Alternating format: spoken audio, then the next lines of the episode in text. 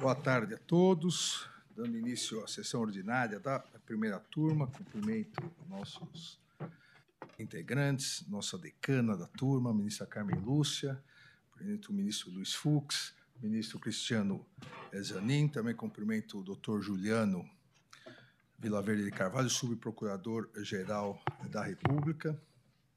E, Presidente, eu, por favor, Vossa ministro. Excelência me permite, como decana da turma, e na primeira sessão em que Vossa Excelência preside nesta condição, portanto, eu gostaria de, em nome de toda a turma, cumprimentar Vossa Excelência, dizer da enorme honra que todos nós temos de ter na presidência de uma das turmas do Supremo um juiz constitucional com a integridade, a eficiência e o compromisso que Vossa Excelência tem.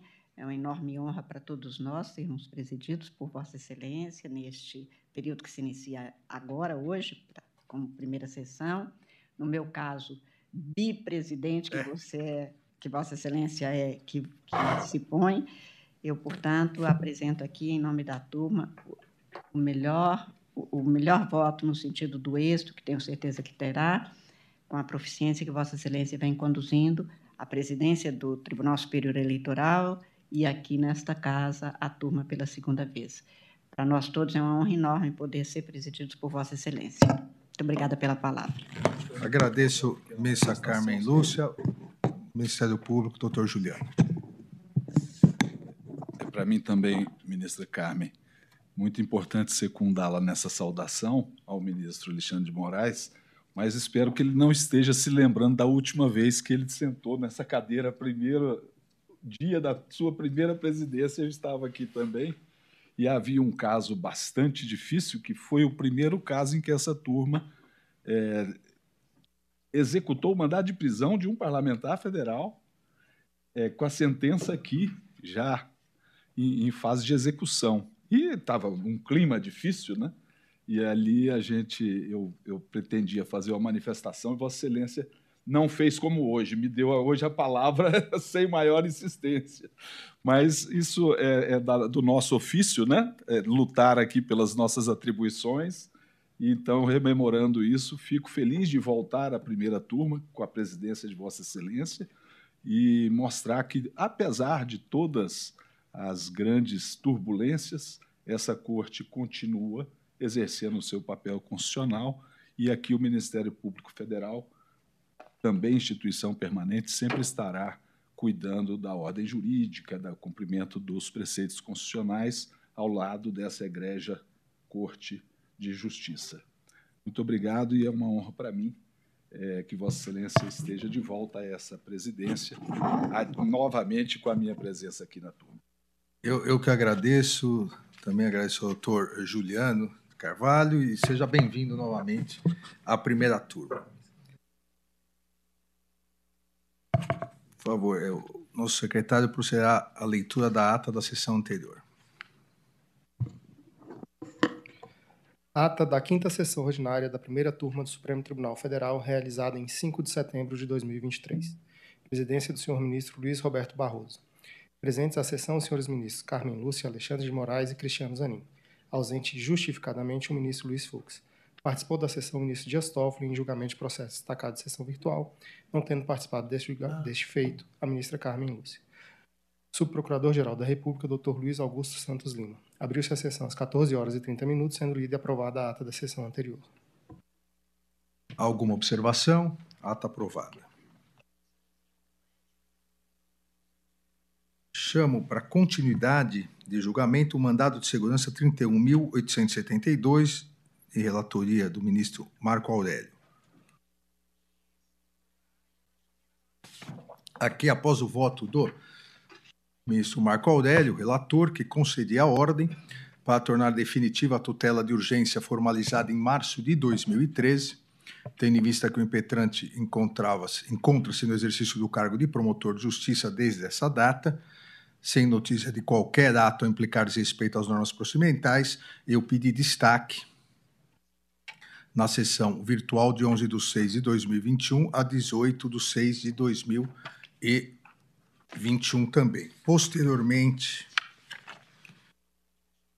Posteriormente, eu devolvi é, o destaque o ano passado, em 2022, e retirei de julgamento em virtude de, uma, de um fato superveniente, é que o, o impetrante teria se aposentado. Trago agora novamente é o caso e já já adianto que irei divergir eh, do eminente ministro relator, então relator ministro Marco Aurélio.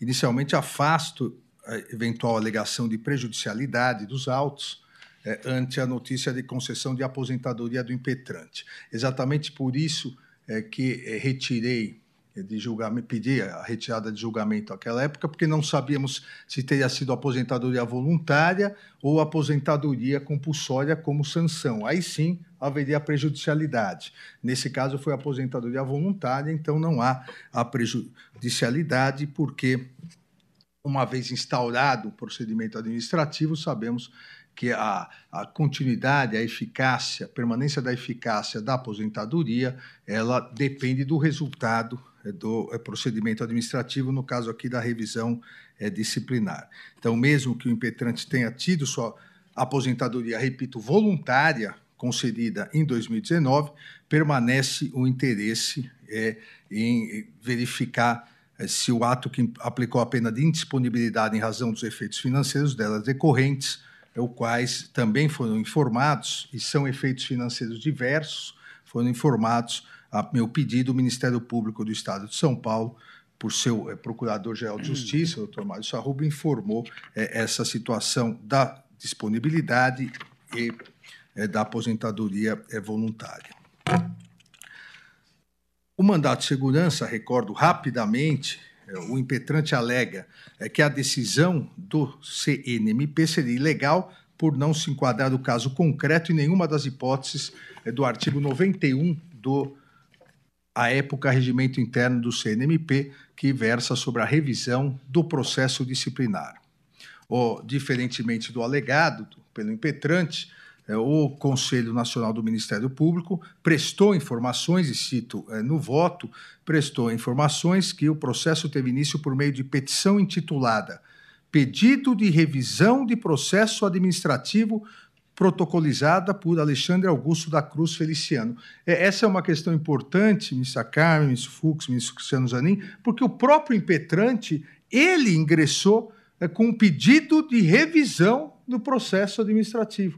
É, ele ingressou com um pedido de revisão e depois, quando o, o, o, CNMP, o Conselho Nacional do Ministério Público, aplicou o seu regimento e aplicou a hipótese de revisão, ele se insurgiu no Supremo é, Tribunal é, Federal. Exatamente é porque o resultado não lhe foi é, favorável é, no Conselho Superior do Ministério Conselho Nacional, perdão, do Ministério Público. O artigo 91 do regimento interno à época, o artigo é, 91 prevê as hipóteses de revisão. É, eu cito aqui também. E o voto do eminente relator do CNMP, o então conselheiro Almino Afonso Fernandes, é, consignou de forma, é, de forma bem é, exemplificativa e detalhada é, a aplicação é, do artigo 91 do regimento interno do CNMP. Então, dizendo exatamente que, nos termos do artigo 91, o pedido, em, em que pese o pedido é, ter sido chamado é, de é, é, revisão de processo administrativo, não havia essa, esse nome iuris no regimento, deveria ser, deveria ser recebido como revisão do procedimento disciplinar. e diz aqui, eu cito só um trecho do voto do eminente conselheiro Almino Afonso Fernandes, no estrito juízo de admissibilidade, entendo que deva ser instalada a competente revisão de processo disciplinar em relação, aí sim, ao processo administrativo número 135.363, julgado pelo Conselho Superior do Ministério Público eh, de São Paulo. É, é importante aqui fixarmos a premissa eh, de que o objeto do presente mandado de segurança tem como limite a aferição da legalidade ou não do ato administrativo emanado pelo Conselho Nacional do Ministério Público. Não a questão das provas analisadas, se é, o, o, o, impetrante deveria ou não ter aplicado a pena de disponibilidade. Não é esse o objeto do é, mandado de segurança. E a jurisprudência do, desse Supremo Tribunal Federal já está consolidada é, no sentido de que, de que, como regra, o controle dos atos do CNMP devem se justificar de forma é, restrita, é, inobservância do devido processo legal, exorbitância das competências do Conselho, é, injuridicidade ou manifesta irrazoabilidade do ato impugnado. Eu cito aqui o mandato de segurança, é, precedente dessa primeira turma de relatoria do nosso atual presidente, ministro Luiz Roberto é, Barroso. Então, é, de rigor, o que se pretende o exame das alegadas irregularidades formais que teriam sido apontadas pelo impetrante no julgamento do processo administrativo. Eu afasto essas irregularidades é, formais, fixo novamente a possibilidade, como fez o Conselho Nacional do Ministério Público no artigo 91, inciso 1, é, de, a possibilidade é, dessa conversão da petição feita em revisão de processo disciplinar, a fim de possibilitar pelo próprio Conselho Nacional do Ministério Público a revisão de toda a matéria tratada na origem e não apenas o aspecto formal do julgamento que colocou o órgão impetrante em disponibilidade. Eu cito no voto também é que é, o artigo 90, 91 do Regimento Interno do CNJ, é, é, do, do artigo 91, inciso 1 é, do CNMP, reproduz o artigo 130-A, parágrafo 2 inciso 4 da Constituição Federal, que diz: compete ao Conselho Nacional do Ministério Público rever de ofício ou mediante provocação os processos disciplinares de membros do Ministério Público da União ou dos Estados julgados há menos eh, de um ano. Isso foi destacado também no parecer da Procuradoria-Geral da República, é que a decisão impugnada pelo impetrante, além da exigência de julgamento realizado há menos de um ano na origem, também considerou um dos requisitos do artigo 91. Diz a Procuradoria-Geral da República, abre aspas, discrepância no voto da conselheira relatora do Conselho Superior do Ministério Público, pois, embora reconhecesse a autoria das infrações praticadas por Alexandre Augusto, entendeu por bem não lhe aplicar a pena a penalidade de disponibilidade. Então, preenchidos os requisitos exigidos pelo artigo 91, inciso 1 do então regimento interno do CNMP. Cito aqui outros é, precedentes é, que é, afastam a possibilidade que o próprio Supremo Tribunal Federal e a nossa turma afasta a possibilidade é, do Supremo se transformar em instância recursal para todos os casos do CNMP, assim como também para o SNJ. Então, aqui, o presente mandado de segurança é, não fez, a situação fática não fez surgir, ao meu ver, direito inquestionável com o requisito necessário à concessão da ordem. Não me parece existir direito líquido e certo é que comprovasse a ilegalidade da decisão do Conselho Nacional do Ministério Público. Em virtude disso, pedindo vênia, então, relator de Vírgio, relator para denegar a ordem, ficando cassada a liminar concedida. É o voto. Ministro Cristiano Zanin. Ah, eu, eu constata é, a ministra Carmen Lúcia não participa por ser sucessora na cadeira do ministro Marco Aurélio. Diga-se de passagem ao meu convite, humilde convite. Isso que eu sou presidida por Vossa Excelência com esse gosto. Senhor presidente, quero cumprimentar Vossa Excelência, cumprimentar a ministra Carmen Lúcia, ministro Luiz Fux, doutor Juliano, todos presentes e todos que nos assistem. É, eu pedindo vênia também ao ministro Marco Aurélio, eu estou acompanhando a divergência aberta por Vossa Excelência. Eu entendo que o CNMP tem competência revisora, mas também concorrente e originária para instaurar procedimentos administrativos disciplinares.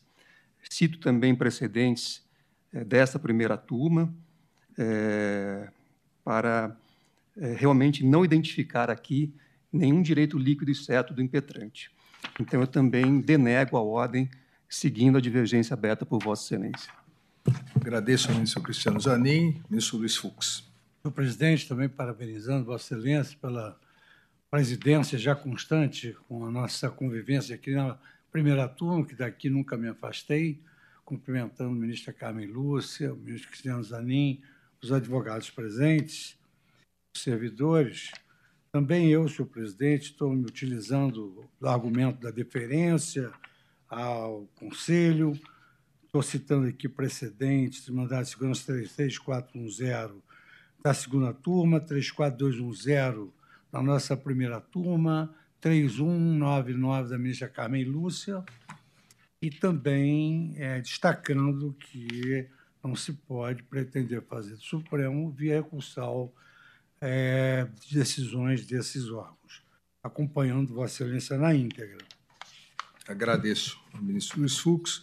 A turma, por maioria, denegou a ordem, determinando também é, a cassação da liminar é, concedida, vencido o ministro Marco Aurélio, é, nos termos do voto é, do presidente, que fica como redator para o acordo. Vamos agora já. Chamo agora julgamento, também para continuidade é, de julgamento, na verdade, aqui para início de julgamento, porque houve destaque e nós recomeçaremos, o agravo regimental na reclamação 57922 de relatoria do ministro Cristiano Zanin. Após o voto de Sua Excelência, ministro Cristiano Zanin, relator, que negava provimento ao agravo regimental, pedi é, destaque na sessão virtual de 1 de setembro de 2023 a 11 de setembro de 2023. Aqui, é, quando se pede destaque, nós, nós é, recomeçamos o julgamento.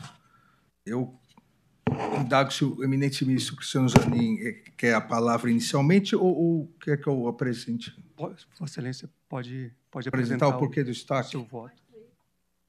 Acho que talvez fosse conveniente ele fazer só para manter o. Por favor, é, então, mi, palavra o eminente relator. Perfeito. E, o, e o, o destacante fala na sequência.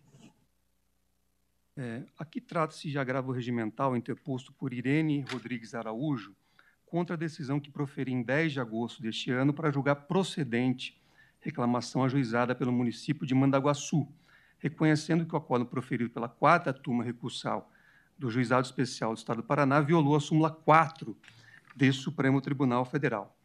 O dispositivo da aludida decisão tem a seguinte redação: Antes exposto, julgo procedente o pedido para cassar o ato reclamado e determinar que outro seja proferido, com efetiva observância da parte final da súmula vinculante 4. A agravante argumenta, em suas razões recursais, que a base de cálculo utilizada pelo município é idêntica ao salário mínimo e, por isso, não há que se falar em mera coincidência, uma vez que o salário mínimo foi utilizado como base por cinco anos consecutivos. Diz ainda que a ação que originou a presente reclamação foi realizada em 31 de agosto de 2021 e, até aquele momento, tinha-se aplicação idêntica ao salário mínimo, que somente foi alterada após os servidores buscarem o pagamento é, correto perante o judiciário. É, a partir desses argumentos, a agravante requer a reforma da decisão agravada para que seja julgada improcedente a presente reclamação ou ainda para que sejam modulados os efeitos é, da decisão proferida. É o relatório. Na decisão que proferi em 10 de agosto corrente ano, julguei procedente a reclamação por entender que, efetivamente, o acórdão proferido pela quarta turma recursal é, contrariou o disposto na súmula 4, editada por esse Supremo Tribunal Federal. A súmula 4 tem o seguinte enunciado: salvo os casos previstos na Constituição, o salário mínimo não pode ser usado como indexador de base de cálculo de vantagem de servidor público ou de empregado, nem ser substituído por decisão judicial. Em princípio, entendi que, em sentido oposto, o acordo impugnado, sob a justificativa de conferir a correta interpretação ao artigo 68 da Lei Municipal 1621, admitiu que o cálculo do adicional de solubilidade em questão seria realizado com base no salário mínimo, diferentemente do que prevê o citado diploma legal. Na minha compreensão, naquele momento, é, mesmo que houvesse identidade entre a base de cálculo praticada pelo município e o salário mínimo, é uma questão de fato, tal circunstância não autorizaria o uso do salário mínimo como referência. No caso, a legislação impõe que a base de cálculo é a referência inicial da tabela geral de vencimentos do município. É, observo, por fim, que, após consulta feita no tribunal de origem, verifiquei que, a, diante da prolação da decisão monocrática, houve o juízo de retratação. É, e o tribunal de origem acabou é, reformando a sua decisão, e aqui é textual, tão somente a fim de manter o reconhecimento da inconstitucionalidade da utilização do salário mínimo como base de cálculo do adicional de salubridade. É, diante desse cenário, é, eu estou, em princípio, votando por manter a decisão agravada e negar provimento ao agravo regimental. Agradeço, ministro Cristiano Zanin. Eu, eu destaquei e trouxe aqui a, a turma, até para que nós possamos fixar o entendimento da turma, porque nós já temos precedentes eh, desse próprio município, Mandaguacu. Mandaguaçu. É, faltou o C cedilha aqui no meu voto, Mandaguaçu. Nós eh, já julgamos alguns casos, é, exatamente da mesma forma, cito aqui no meu voto até um precedente, o precedente primeiro foi de lavra do eminente ministro Luiz Fux, a reclamação 61111, é, julgamento unânime apreciando a reclamação envolvendo exatamente o mesmo ente municipal e o mesmo, a mesma questão, se haveria ou não a violação à súmula vinculante 04, é, como apontou inicialmente o eminente ministro Cristiano Zanin. Aqui, ministro, a, a diferença que me parece, entendendo a, a questão, nós, nós já definimos várias vezes que não é possível é, ter como padrão o salário mínimo.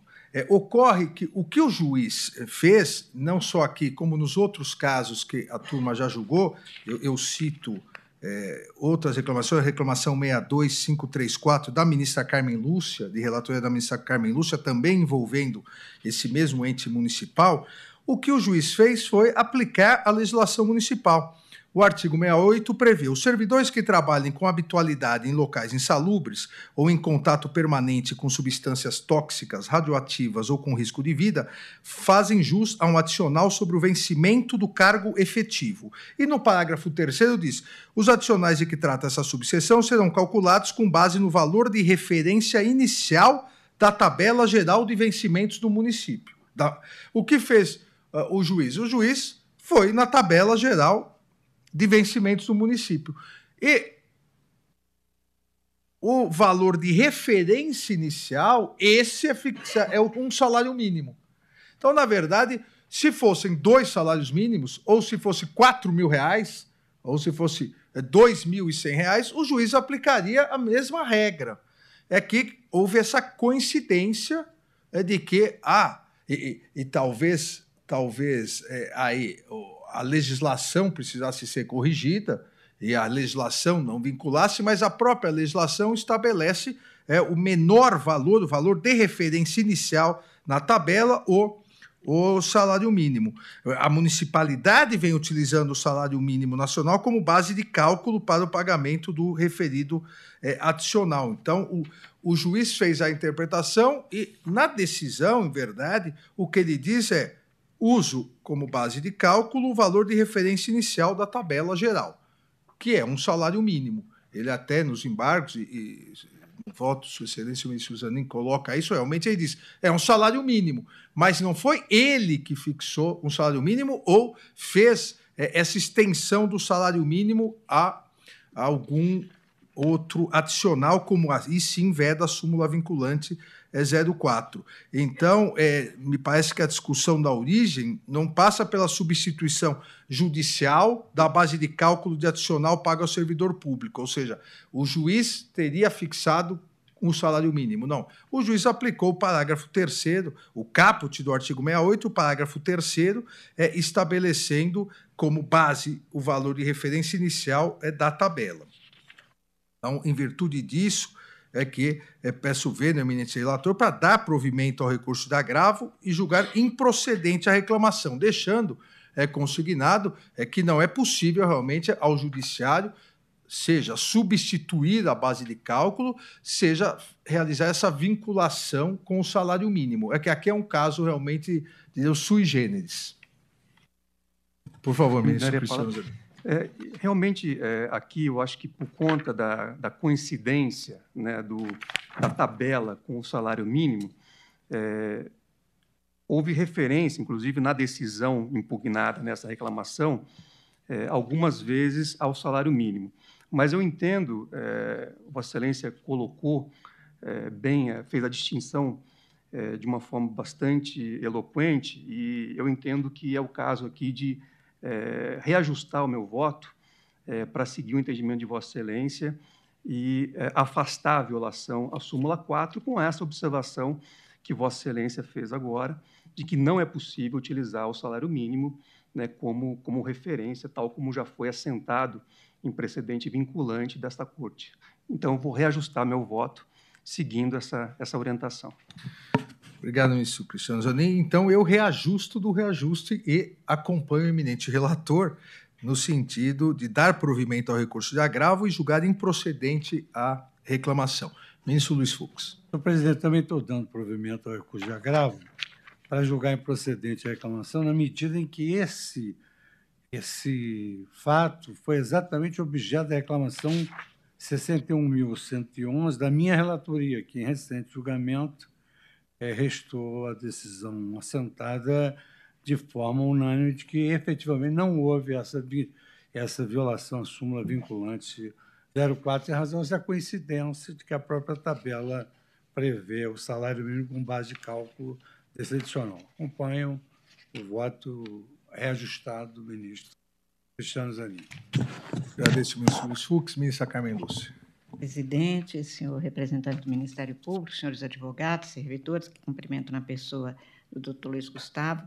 Também eu, senhor presidente, é, acho que o que é que se verificou era um, uma formulação que foi feita desde a decisão judicial de primeira instância, que ficaria parecendo como tentou fazer valer o reclamante, que no caso é o, a parte, exatamente, ou, ou era o município, agravante é. a parte interessada, que estaria se valendo do salário mínimo, mas é a legislação municipal que poderia ter convertido o valor do salário mínimo em valor em real e ficaria a, a, a, sem nenhuma possibilidade de questionamento sobre a utilização do salário mínimo.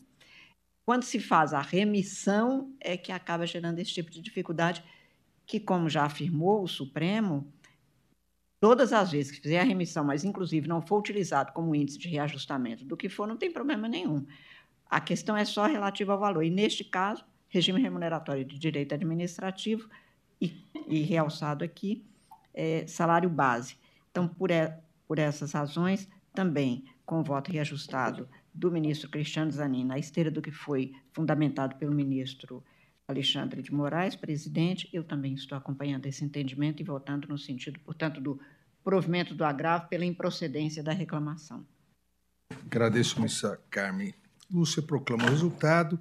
A turma, por unanimidade, deu provimento ao recurso de agravo para julgar improcedente a reclamação nos termos do voto reajustado do ministro Cristiano Zanin. Não temos mais nenhum processo eh, na pauta. Agradeço ah, aos colegas, agradeço ao eminente representante do Ministério Público, doutor Juliano, ao secretário Luiz Gustavo, desejando uma boa tarde a todos. Declaro encerrada a sessão.